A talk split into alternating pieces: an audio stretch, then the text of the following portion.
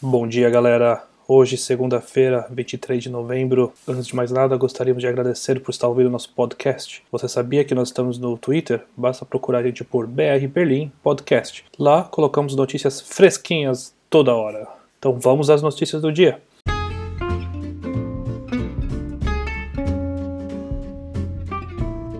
Iremos falar da votação da Lei de Proteção de Infecção e os protestos que ocorreram aqui em Berlim na última semana. Também polícia da Saxônia investiga roubo de obras de arte. Três suspeitos presos. E um caso de espionagem sendo investigado aqui em Berlim. Polônia e Hungria bloqueiam um pacote de ajuda da União Europeia. Veja também com a gente os resultados da Bundesliga, especialmente de Hertha e União Berlim. E por final, o nosso grande Felipe irá te atualizar sobre o clima desta segunda-feira. Então vamos lá, pessoal. Uma boa semana para todos.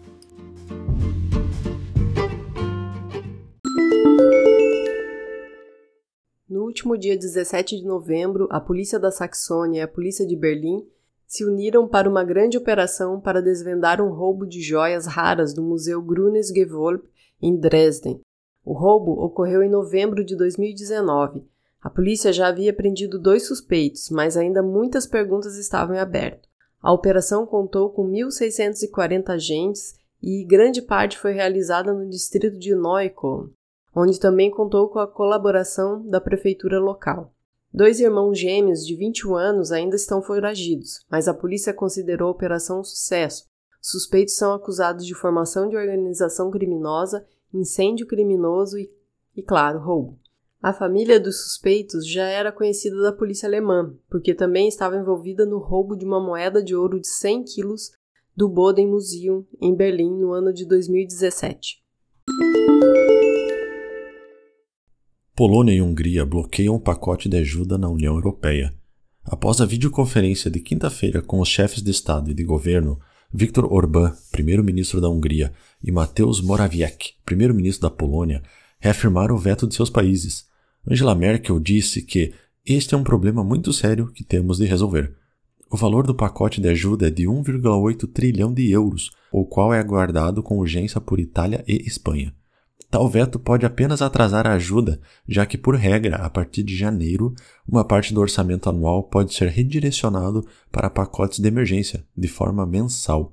Espera-se que o presidente do Conselho da União Europeia, Charles Michel, trabalhe com Organ e Morawiecki para explorar possíveis soluções. E agora vamos ao caso de espionagem que está sendo investigado aqui em Berlim. O Ministério Público Federal apresentou acusações contra um suposto espião na assessoria de imprensa federal. O homem, que supostamente trabalhou para um serviço de inteligência egípcio durante anos, provavelmente terá de responder perante ao Tribunal Superior de Berlim. Ele é acusado de ser um agente do serviço secreto, como anunciou autoridades aqui na Alemanha. As investigações contra o alemão nascido no Egito tornaram-se conhecidas em julho, quando o caso foi discutido no Escritório para a Proteção da Constituição. Em dezembro de 2019, a Polícia Criminal Federal fez uma busca no apartamento do homem em nome do Ministério Público. O homem de 66 anos, então, não foi preso. De acordo com o Ministério Público Federal, o homem trabalhava para o Serviço de Visitação da Assessoria de Imprensa Federal desde 99. Desde julho de 2010, ou mais tardar, ele teria apoiado funcionários do Serviço de Inteligência Geral do Egito na obtenção de informações ele recebeu a ordem da embaixada egípcia aqui em Berlim. De acordo com as descobertas dos investigadores, o homem não teve acesso a informações secretas do governo. De acordo com a informação, ele avaliou reportagens sobre política interna e externa e notícias sobre seu país para os egípcios na mídia alemã. Para isso, ele aproveitou as oportunidades de pesquisas que lhe foram abertas no gabinete de imprensa federal. Além disso, o homem teria colocado funcionários do serviço de inteligência egípcio em contato com uma possível fonte. No entanto, a tentativa de recrutamento em 2014 e 2015 falhou. Segundo o Ministério Público Federal, o réu prometeu a si mesmo tratamento preferencial por parte das autoridades egípcias a partir da cooperação. Na verdade, o oficial encarregado do acusado ajudou sua mãe a fazer valer seus pedidos de pensão. Ele mesmo era ocasionalmente convidado para recepções oficiais. O Bundestag e o Bundesrat aprovaram, na última semana, a reforma da Lei de Proteção contra Infecções.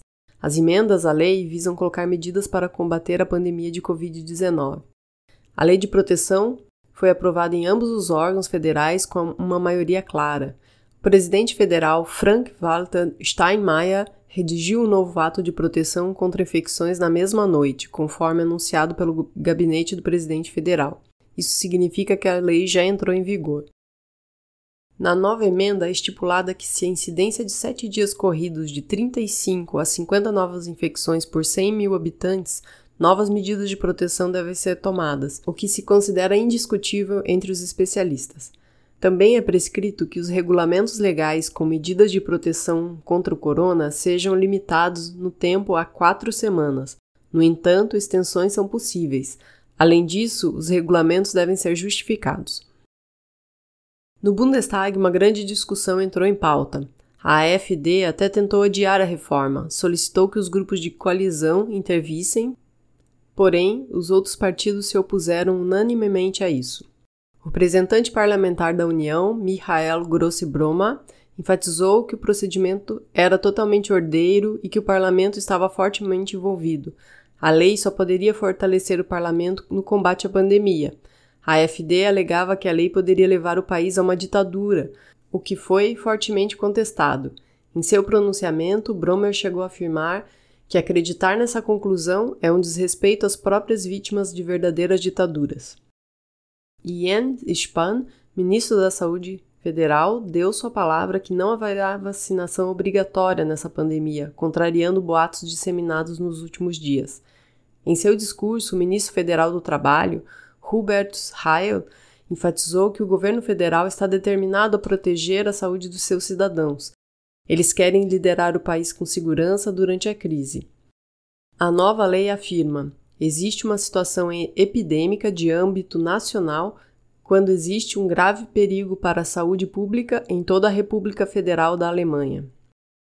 Horas antes da reunião, milhares de manifestantes se reuniram em torno do prédio do Reichstag para protestar contra a política de controle da pandemia, devido a violações massivas das regras de distância e da existência de máscara.